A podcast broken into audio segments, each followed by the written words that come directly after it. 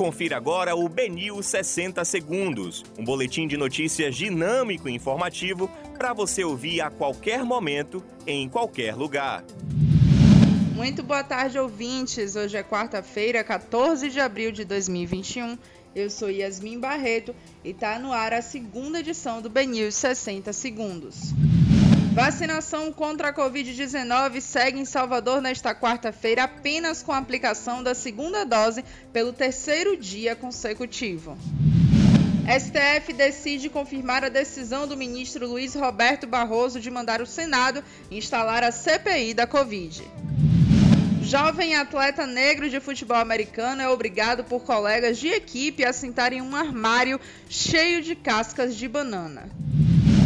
Com dificuldades para pagar funcionários, donos de restaurantes de Lauro de Freitas manifestam contra restrições.